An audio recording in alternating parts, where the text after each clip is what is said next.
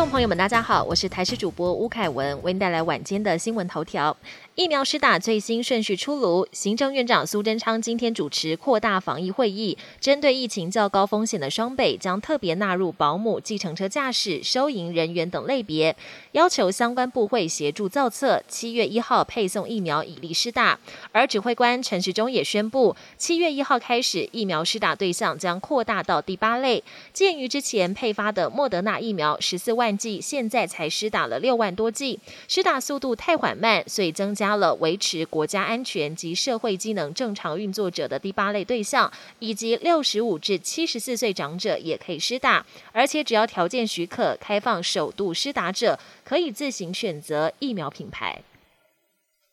我国今天新增七十八例本土个案，这也是连续两天降到两位数，死亡个案六例也降到个位数。外界关心六月二十八号是不是有机会为解封？指挥官陈时中终于松口，说他本来有在考虑要依照县市风险等级做部分场域开放的评估，但由于各县市认为解封与否要全国一致，希望大家一起忍耐度过疫情。针对要放宽的场域，也会评估对社会的价值性能。能否戴口罩，以及是否会增加人流管控，明天就会公布细节。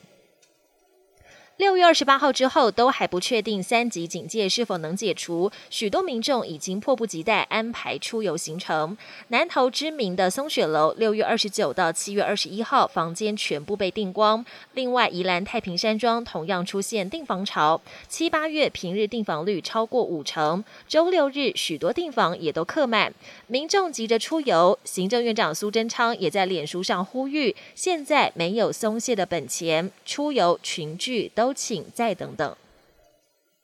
国际焦点：古巴国产疫苗传出捷报，当局表示，目前研发的五款疫苗当中，其中一款是打三剂，防护力可达百分之九十二。据传，越南、阿根廷及牙买加等许多国家都有兴趣采购疫苗。研发有成，古巴当局除了要出口赚外汇，还打算推疫苗行程，吸引旅客来打疫苗，振兴古巴经济。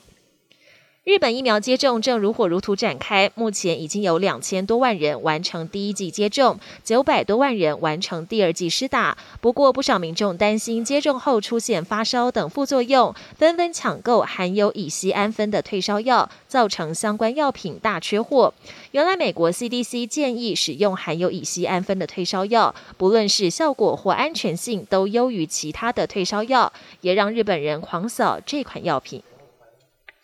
新冠疫情持续延烧，菲律宾沦为亚洲疫情重灾区，累计确诊病例超过一百三十万，死亡人数超过两万三千人。面对狡猾的病毒，当局预计今年为七千万人打完两剂疫苗，达到群体免疫。不过，民众接种意愿低，导致接种进度落后。总统杜特地因此震怒，再说重话，表示不愿接种疫苗的人要被关进大牢，或请自行离开菲律宾。